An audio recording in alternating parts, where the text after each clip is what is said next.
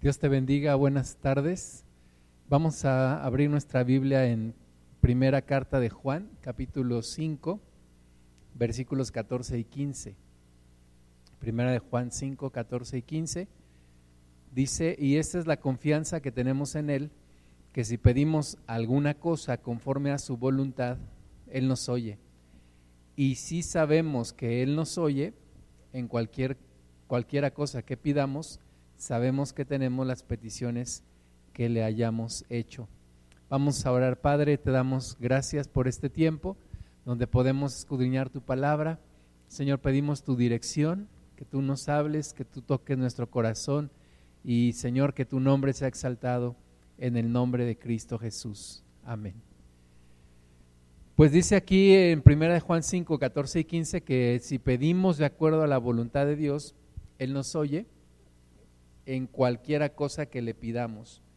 Y si Él nos oye, tenemos entonces la convicción, la confianza de que tendremos las peticiones que le hayamos hecho. Y Dios es un Dios que escucha, Dios es un Dios que oye, pero es un Dios también que tiene una voluntad y que antes de escucharnos también desea que nosotros le escuchemos, también quiere que nosotros conozcamos sus propósitos. Así que yo como creación de Dios y como hijo de Dios y como siervo de Dios necesito conocer sus planes, escucharlos y entonces de acuerdo a eso alinearme a lo que Él dice y poder hacer su voluntad y poder también pedirle a Él de acuerdo a su voluntad. Cuando yo estaba en la religión, no conocí un Dios que escuchaba, sino más bien un Dios lejano, un Dios que, aunque yo le pedía, nunca me respondía pero conociendo al Dios vivo, la Biblia dice que Dios escucha y que si pedimos de acuerdo a su voluntad, Él nos oye y en lo que Él nos oiga, entonces tenemos esa confianza de que tendremos las peticiones que le hagamos. Vamos a ver una historia allá en el primer libro de Samuel, capítulo 1, versículos 1 y 2 dice ahí que hubo un varón en Remataim de Sofim, del monte de Efraín, que se llamaba Elcana, hijo de Jeroham, hijo de Eliú, hijo de Tohu, hijo de Suf, Efrateo. Y él tenía dos mujeres, el nombre de una era Ana y el de la otra Penina. Y Penina tenía hijos, mas Ana no los tenía. Y bueno, sabemos que antes de la venida de nuestro Señor Jesucristo, en el Antiguo Testamento encontramos historias de varios hombres que tienen más de una esposa, más de una mujer. Y hasta que se establece la doctrina en Cristo Jesús, la Biblia nos establece que cada hombre tenga su, propio, su propia mujer y cada mujer tenga su propio marido. Entonces, el, tema de la monogamia se establece hasta hasta la doctrina de Cristo. Entonces, no tenemos nosotros excusa, pero en ese entonces había hombres que tenían más de una mujer, más de una esposa, así como este hombre que tenía dos mujeres, una era Penina y la otra era Ana. Y Ana no podía tener hijos, Ana no tenía hijos, sin embargo Penina sí los tenía. Y sabemos que hay una necesidad de, de tener hijos cuando uno, uno se casa, pues hay una, un deseo en el corazón, una convicción, una necesidad en el corazón, ¿verdad? En, aunque hoy en día muchos matrimonios ya no se casan para tener hijos, pero cuando tú conoces los planes de Dios, tú sabes que el matrimonio, uno de los propósitos es procrear, es tener hijos. Pero Ana no, no tenía hijos y su rival Penina sí los tenía. Vamos a seguir leyendo primera de Samuel 1:3 al 5 y dice todos los años aquel varón subía de su ciudad para adorar y para ofrecer sacrificios a Jehová de los ejércitos en Silo, donde estaban dos hijos de Elí, Ofni y Fines, sacerdotes de Jehová. Y cuando llegaba el día en que el Cana ofrecía sacrificio, daba a Penina su mujer a todos sus hijos y a todas sus hijas, a cada uno su parte. Pero a Ana daba una parte escogida porque amaba a Ana, aunque Jehová no le había concedido tener hijos. Entonces, este hombre cada año subía a ofrecer sacrificios. Y el concepto de adoración que encontramos aquí es el de sacrificio, ofrecerle a Dios, ¿verdad? Hoy en día nuestro sacrificio es una ofrenda de, como dice la Biblia, un culto racional, el entregarle a Dios nuestra vida, entregarle nuestros miembros de nuestro cuerpo en vida, sirviéndole a Él, viviendo para Él. Entonces el concepto de adoración viene desde allá, el concepto del sacrificio. ¿Qué tienes tú para ofrecerle a Dios? Y el Cana subía con su familia, con sus dos mujeres y con sus hijos cada año a este lugar en, en Silo, porque ahí estaba el arca del pacto, ahí estaban los sacerdotes, y entonces era el lugar de sacrificio, el lugar de adoración.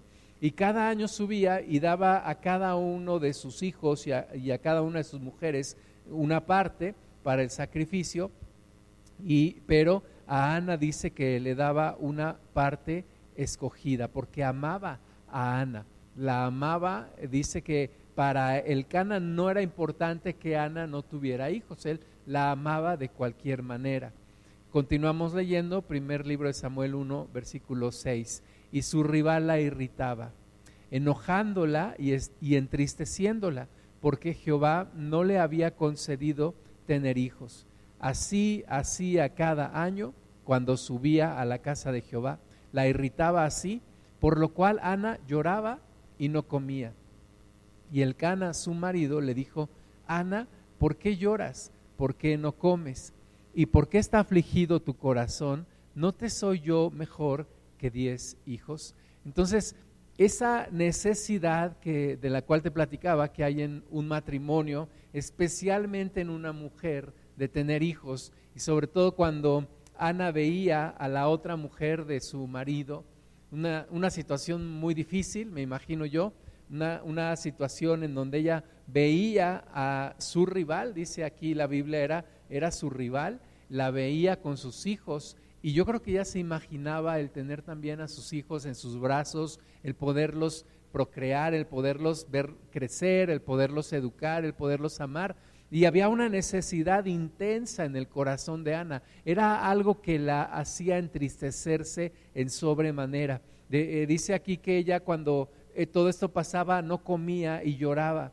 Y entonces el esposo le decía, pues no te basta conmigo y pues sobra decir que no. ¿Verdad? Esta mujer deseaba con todo su corazón tener hijos. Y contrasta con la idea de hoy en, día, en donde hay una gran cantidad de abortos, en donde eh, hay muchas mujeres que dicen yo tengo derecho sobre mi cuerpo, en donde estamos desvirtuando la relación entre padres e hijos, en donde a la gente abandona a los hijos, en donde sacrificamos a los hijos en pos de una carrera profesional, en pos de una mejor situación económica. Pero Ana tenía el deseo en su corazón. Ana amaba con todo su corazón y deseaba con todo su corazón tener un hijo. Y lloraba y se deprimía y dejaba de comer. Eh, continuamos leyendo en el primer libro de Samuel 1, versículo 9, y se levantó Ana después que hubo comido y bebido en Silo. Y mientras el sacerdote Elí estaba sentado en una silla junto a un pilar del templo de Jehová, ella con amargura de alma oró a Jehová y lloró abundantemente.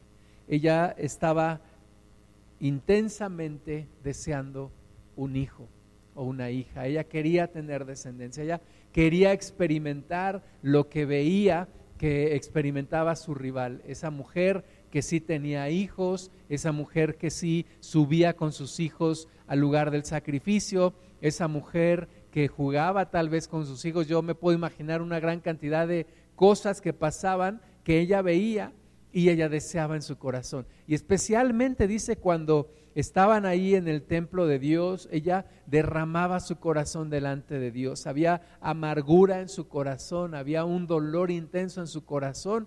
Yo quisiera que te lo pudieras imaginar. Hay, hay muchos matrimonios también que no pueden tener bebés y desean y anhelan el tenerlo. Y yo creo que ven con con tristeza cuando un matrimonio tiene hijos y los abandona, los desprecia o incluso algunos de ellos los abortan. Pero Ana tenía ese deseo en su corazón y lloraba delante de Dios. Era, yo no sé cuántos años, no nos dice la Biblia cuántos años pasó así, cuántos años iba al lugar de sacrificio orando a Dios, buscando a Dios, rogándole a Dios, derramando su corazón, pero de algo estoy seguro, no fue una sola vez, no fue una sola vez que lo hizo. Yo creo que año tras año ella lloraba, y no solamente cada año, sino tal vez cada día, cada día anhelando en su corazón, añorando en su corazón y no encontrando una solución, porque pues no había una respuesta humana ante esta situación, no había algún médico que pudiera ayudarla, no había algo que ella pudiera hacer. Era una de las, una de las promesas que Dios había hecho eh, a su pueblo, el, que en su pueblo no habría mujer estéril. Era una gran afrenta para una mujer no tener la posibilidad de tener descendencia. Pero mientras esto pasaba con Ana, quisiera que fuéramos también aquí en primer libro de Samuel, capítulo 2, versículo 12, porque era en paralelo estaba sucediendo algo también que involucra a esta historia. Dice primer libro de Samuel 2.12, los hijos de Elí eran hombres impíos y no tenían conocimiento de Jehová. Entonces, leímos en un principio que el Cana y sus mujeres y sus hijos iban a este lugar de sacrificio, iban al templo de Jehová, y en ese lugar nos dijo que había dos hombres hijos del sacerdote, Ofni y Fines, y que esos dos hijos, ahora nos dice aquí, no tenían conocimiento de Jehová. A pesar de que eran hijos del sacerdote, dice aquí que no, que no tenían conocimiento de Jehová. Y vamos a leer que no solamente no tenían conocimiento de Dios, no tenían temor de Dios. No les interesaba relacionarse con Dios, no les interesaba respetar a Dios, no les interesaba agradar a Dios. A pesar de que eran allí los hijos del sacerdote, a pesar de que estaban ahí sirviendo a Dios y ellos tenían en, sus manos el administrar la palabra de Dios, el, el ayudar a la gente a acercarse a Dios a través de los sacrificios y ayudar también a enseñar la palabra de Dios. Esa es la labor de un sacerdote, ayudar a la gente a acercarse a Dios y acercar a Dios a las personas. Pero ellos no tenían conocimiento de Dios y porque el sacerdocio no es algo que se hereda, sino que se busca, que se desea. Dios quiere una relación personal con cada uno de nosotros. Sigamos leyendo primer libro de Samuel 2.17. Era pues muy grande delante de Jehová el pecado de los jóvenes, porque los hombres menospreciaban las ofrendas de Jehová. La ley decía que los sacerdotes podían comer y eran los únicos, los sacerdotes y su familia podían comer de las ofrendas, de los sacrificios que se llevaban a ese lugar. Una parte se quemaba para Dios y entonces después de eso el sacerdote podía tomar para comerlo y para dar a su familia. Pero estos jóvenes hacían lo contrario, estos jóvenes tomaban lo mejor del, del animal y dejaban lo que ya no querían como ofrenda para Dios. Y eso a Dios le molestaba, eso a Dios le irritaba, porque para Dios hay que darle lo mejor. A Dios siempre hay que darle lo mejor, a Dios no hay que darle lo que nos sobra o lo que no queremos, Dios quiere siempre lo mejor. Y estos sacerdotes, estos jóvenes, hacían lo contrario e irritaban a Dios con ese egoísmo. Eran, eran jóvenes egoístas, eran jóvenes que después eh, puedes leer allí mismo en el libro de Samuel que su padre no les había estorbado y no les había enseñado y no les había educado en una fe hacia Dios y en un temor hacia Dios. Así que ellos menospreciaban las ofrendas de Dios, menospreciaban a Dios, decían, eh, mandaba al, criado y el criado decía, quítate al que estaba ahí llevando su sacrificio, decía, voy a tomar para los sacerdotes. Y el que llevaba el sacrificio decía, no, primero hagamos la ofrenda a Dios. Y el criado decía, no, primero voy a tomar para los sacerdotes. Así que menospreciaban las ofrendas de Dios. Pero no solamente eso, primer libro de Samuel 2.22 dice, pero Elí era muy viejo. Entonces, imagínate la escena, un, sacerdote ya viejo, de hecho, eh, de acuerdo a la, a la ley, el sacerdote después de los 50 años ya no podía ministrar, pero aquí dice que era muy viejo, tal vez eh, mucho más allá de los 50 años, era muy viejo. Entonces, ¿qué iba a pasar con el sacerdocio? Este hombre tal vez estaba viviendo sus últimos días y los dos jóvenes que podían tomar el, el oficio del ministerio, pues estaban completamente desinteresados, completamente eh, centrados en su propia vida, completamente sin honrar a Dios, sin temer a Dios, sin buscar a Dios. Entonces, Elí era muy viejo, sus hijos eran de lo peor y dice ahí, oía de todo lo que sus hijos hacían con todo Israel y cómo dormían con las mujeres que velaban a la puerta del tabernáculo de reunión. Entonces, por un lado, una mujer pidiendo tener un hijo. Por otro lado, un Dios pidiendo tener un sacerdote. Y se juntan las dos necesidades. Y ahí es cuando es importante conocer los planes de Dios. ¿Por qué estoy viviendo ciertas cosas ¿por qué Dios no me ha contestado mi petición? ¿Y por qué yo no alcanzo a escuchar la voz de Dios? ¿Por qué no alcanzo a entender que yo soy el primero que debe de escuchar a Dios? Y entonces orar de acuerdo a su voluntad. Pero entonces se, se juntan las dos cosas y hay una revelación de Dios, yo lo puedo ver así, una, una inspiración de Dios, un, toque de Dios al corazón de Ana y nos regresamos a primer libro de Samuel 1.11, entonces dice que Ana hizo voto diciendo, Jehová de los ejércitos, si te dignares mirar a la aflicción de tu sierva y te acordares de mí y no te olvidares de tu sierva, sino que dieres a tu sierva un hijo varón, yo lo dedicaré a Jehová todos los días de su vida y no pasará navaja sobre su cabeza. Y entonces es cuando se abren las ventanas de los cielos y es cuando Dios escucha nuestra oración, cuando finalmente Ana logró entender el propósito de Dios. No se trata de una negociación, no se trata de una transacción, no se trata de un intercambio, se trata de nosotros reconocer un Dios que tiene planes, un Dios que tiene propósitos, un Dios que está por sobre nosotros y que quiere ser escuchado antes antes de Él escucharnos a nosotros. Él tiene algo que decirnos a nosotros. Él tiene un propósito que cumplir en tu vida. Y bendito sea Dios porque nos permite, como en este momento Ana, conocer su voluntad y entonces decir, ya te entendí Dios. Ya te entendí ya me has logrado tocar mi corazón y yo hago una promesa.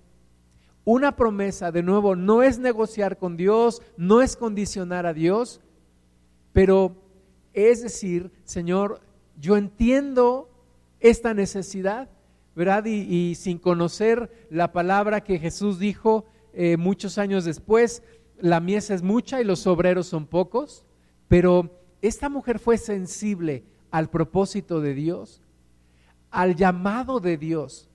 Y dijo, si tú me das un hijo varón, yo lo voy a dedicar a tu servicio.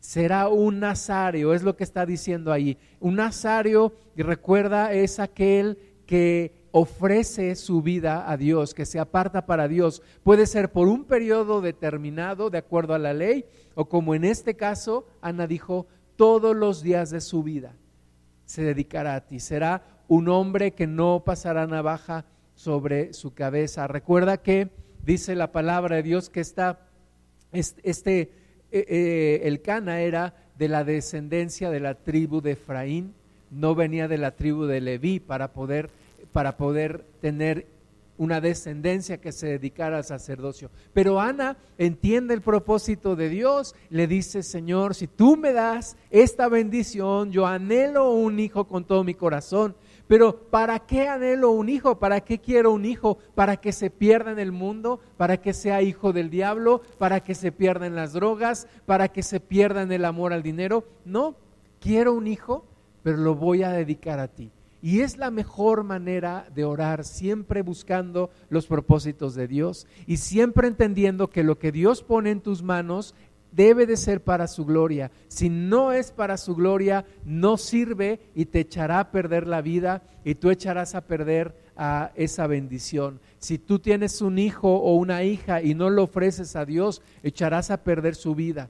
Tú tienes que entender los planes de Dios que están sobre tus planes y que tú tienes que escuchar. Antes de venir a Dios con una lista de peticiones, yo tengo que venir con una libreta y un lápiz para escuchar su voluntad, para saber su voluntad, para decir, habla porque tu siervo oye, así como años después diría Samuel, y para poder entonces orar de acuerdo a esa voluntad y caminar en mi vida de acuerdo a los propósitos de Dios. Así que entonces, bendito sea el Señor, se, se, se juntan las dos el llamado de Dios, la petición de Ana, y entonces viene el milagro de Dios. El primer libro de Samuel 1.12 dice, y mientras ella oraba largamente delante de Jehová, la oración es estar en comunión con Dios una y otra vez, no, no solamente insistiéndole a Dios, sino también afinando mi oído para ver qué es lo que Dios quiere de mí. Entonces, ella oraba largamente delante de Jehová y Elí estaba observando la boca de ella.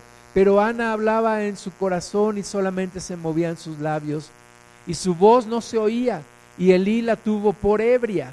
Entonces le dijo Elí, ¿hasta cuándo estarás ebria? Digiere tu vino. Y Ana le respondió diciendo, no, Señor mío, no soy una mujer, yo soy una mujer atribulada de espíritu, no he, bebido vino ni sidra, sino que he derramado mi alma delante de Jehová. No tengas a tu sierva por una mujer impía porque por la magnitud de mis congojas y de mi aflicción he hablado hasta ahora. Elí respondió y dijo, ve en paz, y el Dios de Israel te otorgue la petición que le has hecho. Y ella dijo, halle tu sierva gracia delante de tus ojos. Y se fue la mujer por su camino y corrió y comió perdón y no estuvo más triste. Entonces, Ana derramó su corazón delante de Dios, dijo, ya entendí, ya entendí, hizo pacto con Dios, el sacerdote la vio, dijo, que Dios te conceda tu petición, y dice que ella ya no estuvo más triste, ella comió y ella siguió su camino. Y eso es lo que hace la oración. La, oración es estar en comunión con Dios, descargar tu corazón delante de Dios pero también escuchar el corazón de Dios y quedar en paz. Quedar en paz con Dios, saber que Dios te escuchó, que tú escuchaste a Dios y que Dios hará su voluntad. Y entonces Ana se va tranquila, contenta, en paz. Y dice 1 Samuel 1:19, levantándose de mañana, adoraron delante de Jehová y volvieron y fueron a su casa en Ramá. Y el Cana se llegó a Ana su mujer y Jehová se acordó de ella. Qué hermosas palabras cuando la Biblia dice que Dios se acuerda de alguien, como cuando dice que Dios se acordó de, su pueblo y Dios se acordó de la promesa que había hecho Abraham y Dios lo sacó de Egipto. Aquí Dios se acordó de Ana. Cuando Ana ya regresó, cuando Ana volvió a su vida rutinaria cuando regresó con su esposo, cuando volvió a la misma dinámica familiar. Dios se acordó de ella, Dios se acordó de su pacto y dice que aconteció que al cumplirse el tiempo, después de haber concebido Ana, dio a luz un hijo y le puso por nombre Samuel, diciendo, por cuanto lo pedí a Jehová. Y Samuel significa escuchado por Dios. Entonces, Dios es el Dios que escucha. Dios escucha nuestras oraciones. Pero no es Dios el que tiene que ceder. Cuando tú estás orando y orando y orando, no estás tratando de convencer a un Dios malo para que te bendiga. No es como Imagínate la escena de un hijo diciéndole a, su papá, papá, por favor, dame de comer. Y el papá le dice, no, hasta que me ruegues. No es eso lo que estamos haciendo cuando oramos a Dios. Cuando oramos a Dios, más bien estamos afinando nuestro oído. ¿Cuál es tu voluntad, Señor? ¿Cuál es tu propósito? ¿Qué me quieres enseñar? ¿Cuál es tu propósito ante esta petición que yo estoy haciendo? Y Ana, un año tras otro, tras otro, estuvo orando a Dios, pidiéndole, llorando, teniendo amargura en su alma, hasta que dice, ya entendí, y entonces entra en el propósito de Dios, y Dios se provee de un sacerdote como Samuel. 1 Samuel 1:21, después subió el varón Elcana con toda su familia para ofrecer a Jehová el sacrificio acostumbrado y su voto. Entendemos entonces que pasó un año, nació el pequeño Samuel, pero Ana dice no subió, sino dijo a su marido, yo no subiré hasta que el niño sea destetado, para que lo lleve y sea presentado delante de Jehová y se quede allá para siempre. Y el Cana su marido le respondió, haz lo que bien te parezca quédate hasta que lo destetes, solamente que cumpla Jehová su palabra. Y se quedó la mujer y crió a su hijo hasta que lo destetó. Bueno, el Cana está, un poco perdido en sus ideas, ¿no? Dice, eh, sí, pero que Dios cumpla su palabra. Dios siempre cumple su palabra. Dios siempre hace lo que promete. Y Dios está aquí dando la bendición y nace el bebé y entonces Ana dice, eh, vas a ir al lugar de sacrificio, al lugar de adoración, pero esta vez no voy. Y no es como algunos de nosotros de repente, ¿no? Que le pedimos a Dios una bendición, Dios nos la da y no nos volvemos a presentar en el lugar de adoración. Conozco varios casos así. Pero Ana no fue ese caso. Ana dijo, yo no voy a ir hasta que pueda yo cumplir con mi parte de la promesa. Dios ya cumplió con su parte y yo iré delante de Dios cuando esté ya en posibilidad de cumplir con mi parte de la promesa. ¿Y cuándo será ese tiempo? Cuando el niño sea destetado. En esta cultura judía, en aquel entonces, el niño era destetado a los tres años. A los tres años. Entonces se despegaba de su madre y podía ya eh, alimentarse de, pues de comida y ya no depender alimenticiamente de su madre. Y entonces a los tres años se destetaba y se presentaba el niño delante de Dios.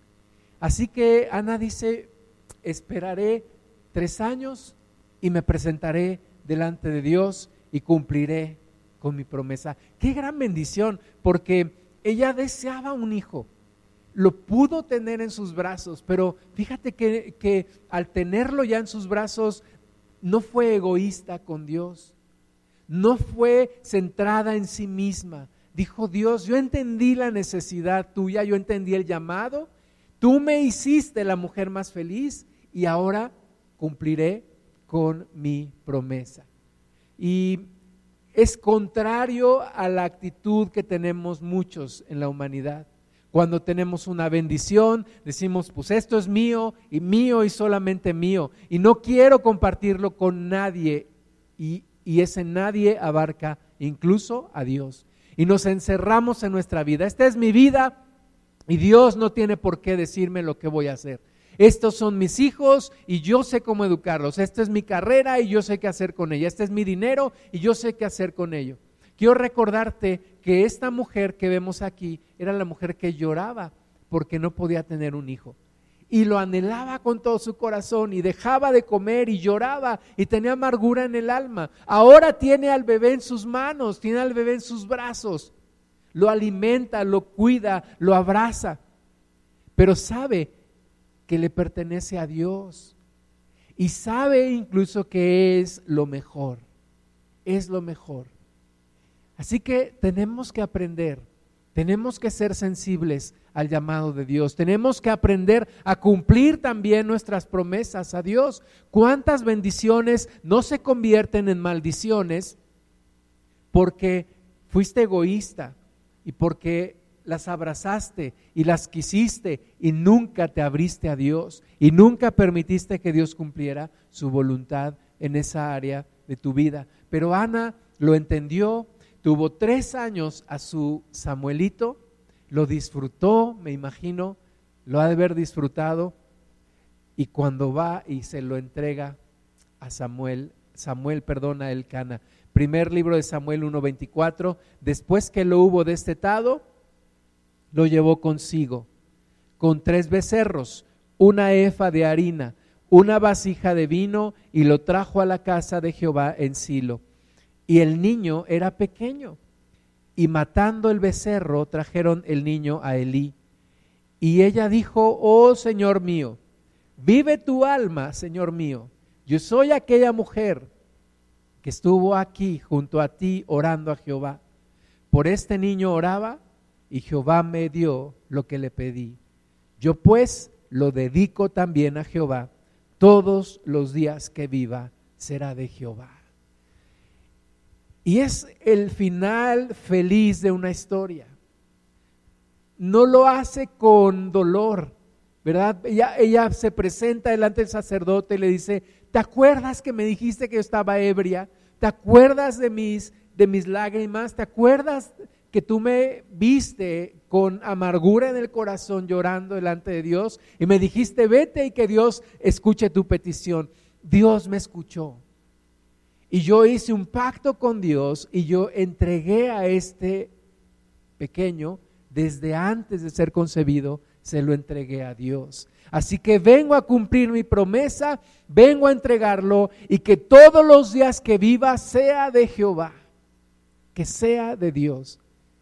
Qué bendición, porque entonces entramos en los planes de Dios, entendemos el llamado de Dios, entendemos los propósitos de Dios, entendemos que lo que Dios pone en nuestras manos no es para que seamos egoístas, nos perdamos y nos alejemos de Dios, sino todo lo contrario. Así que una semilla en tu mano es simplemente eso, una semilla. Pero una semilla en las manos de Dios es una gran cosecha.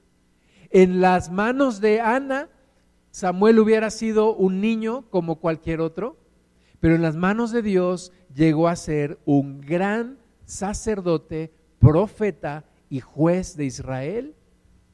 ¿Verdad? Que, que dio lugar al primer rey de Israel y al segundo rey, David, y que influenció de gran manera a un pueblo. Así que mal hacemos cuando nos reservamos para nosotros nuestra vida, cuando nos reservamos para nosotros las bendiciones, porque en las manos de Dios eso puede ser potenciado muchísimo más y podemos ser de mucha más bendición. Primer libro de Samuel 2.18. Y el joven Samuel ministraba en la presencia de Jehová, vestido de un efod de lino y le hacía a su madre una túnica pequeña y se la traía cada año cuando subía con su marido para ofrecer el sacrificio acostumbrado. Y Elí bendijo a Elcana y a su mujer, diciendo, Jehová te dé hijos de esta mujer en lugar del que pidió a Jehová. Y se volvieron a su casa. Y visitó Jehová a Ana, y ella concibió y dio a luz tres hijos y dos hijas. Y el joven Samuel crecía delante de Jehová.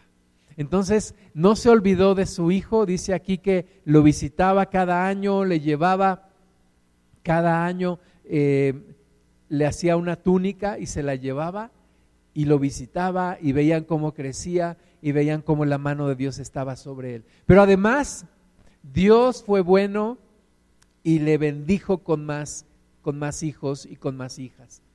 Este es el tipo de historias que Dios quiere hacer en tu vida y en la mía.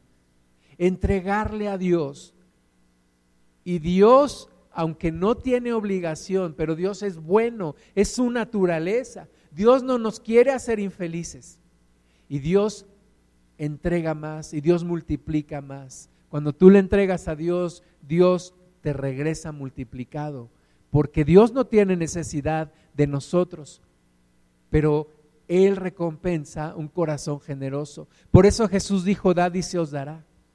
Dad y se os dará en buena medida, remecida, apretada, porque con la misma medida con la que mides serás medido.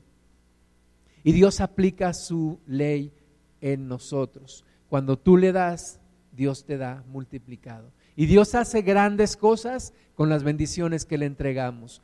Los lugares más especiales en la Biblia no son los lugares de éxito, pero son los lugares de rendición.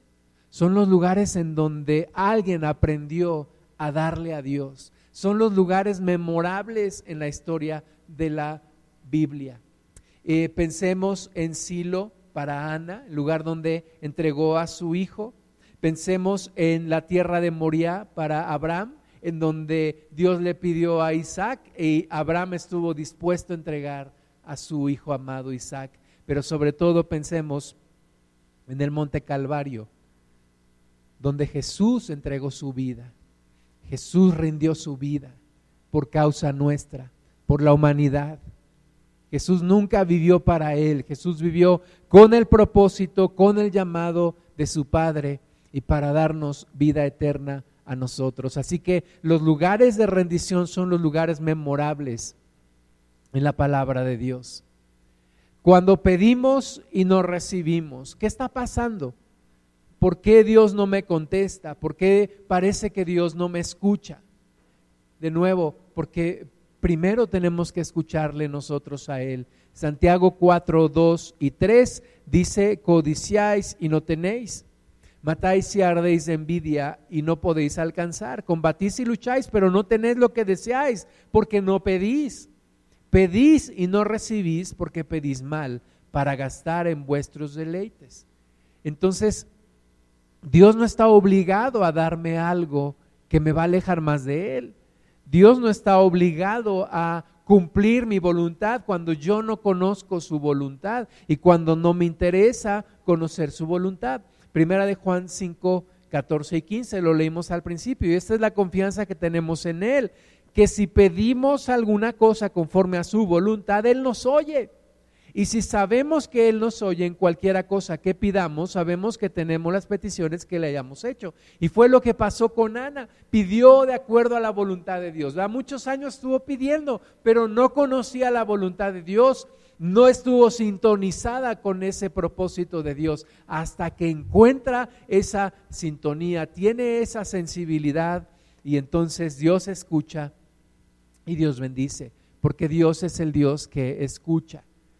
La Biblia también dice que Dios es el Dios que ve, pero Dios también es el Dios que escucha. Dios no está ajeno a nosotros. Colosenses 1:16, porque en Él, está hablando de Cristo, fueron creadas todas las cosas, las que hay en los cielos y las que hay en la tierra, visibles e invisibles, sean tronos, sean dominios, sean principados, sean potestades, todo fue creado por medio de Él y para Él.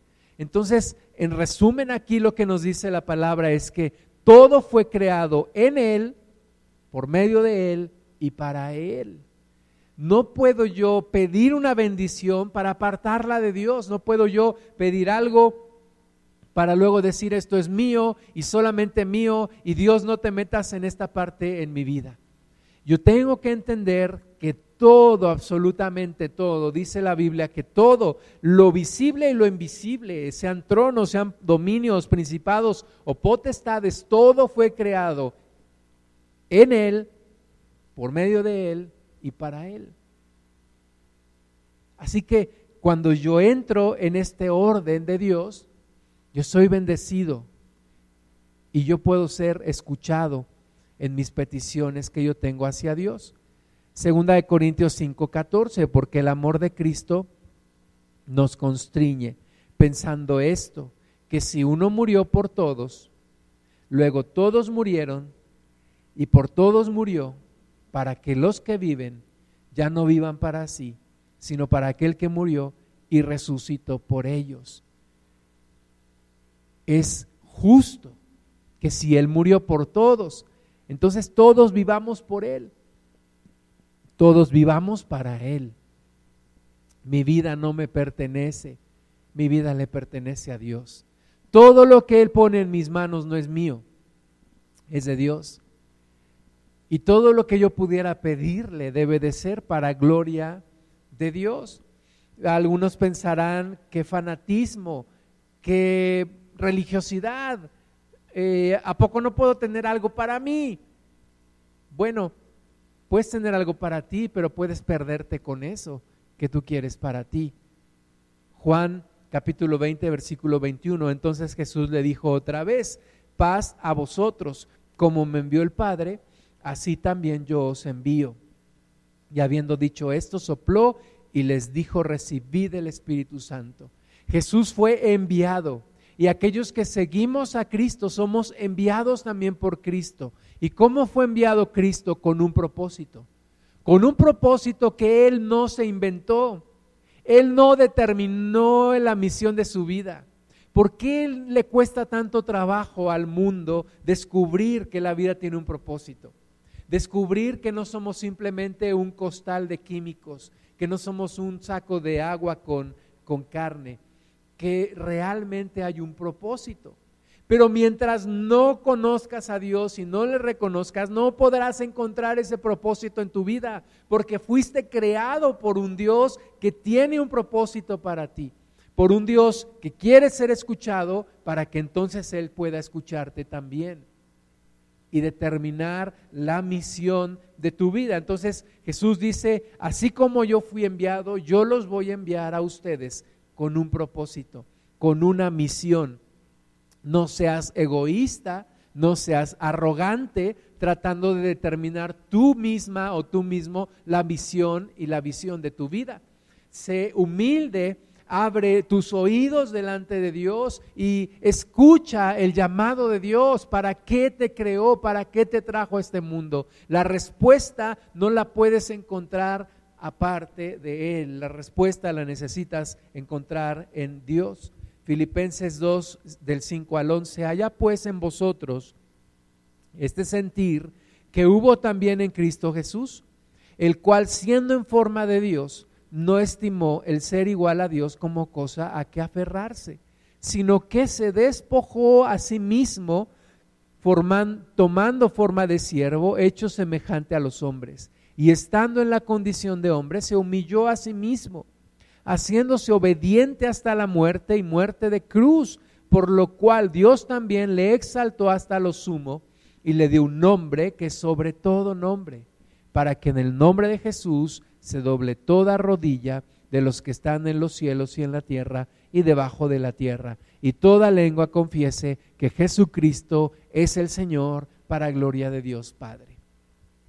La Biblia dice que aquel que se exalta será humillado, aquel que se humilla será exaltado, aquel que entrega su vida a Dios ganará su propia vida.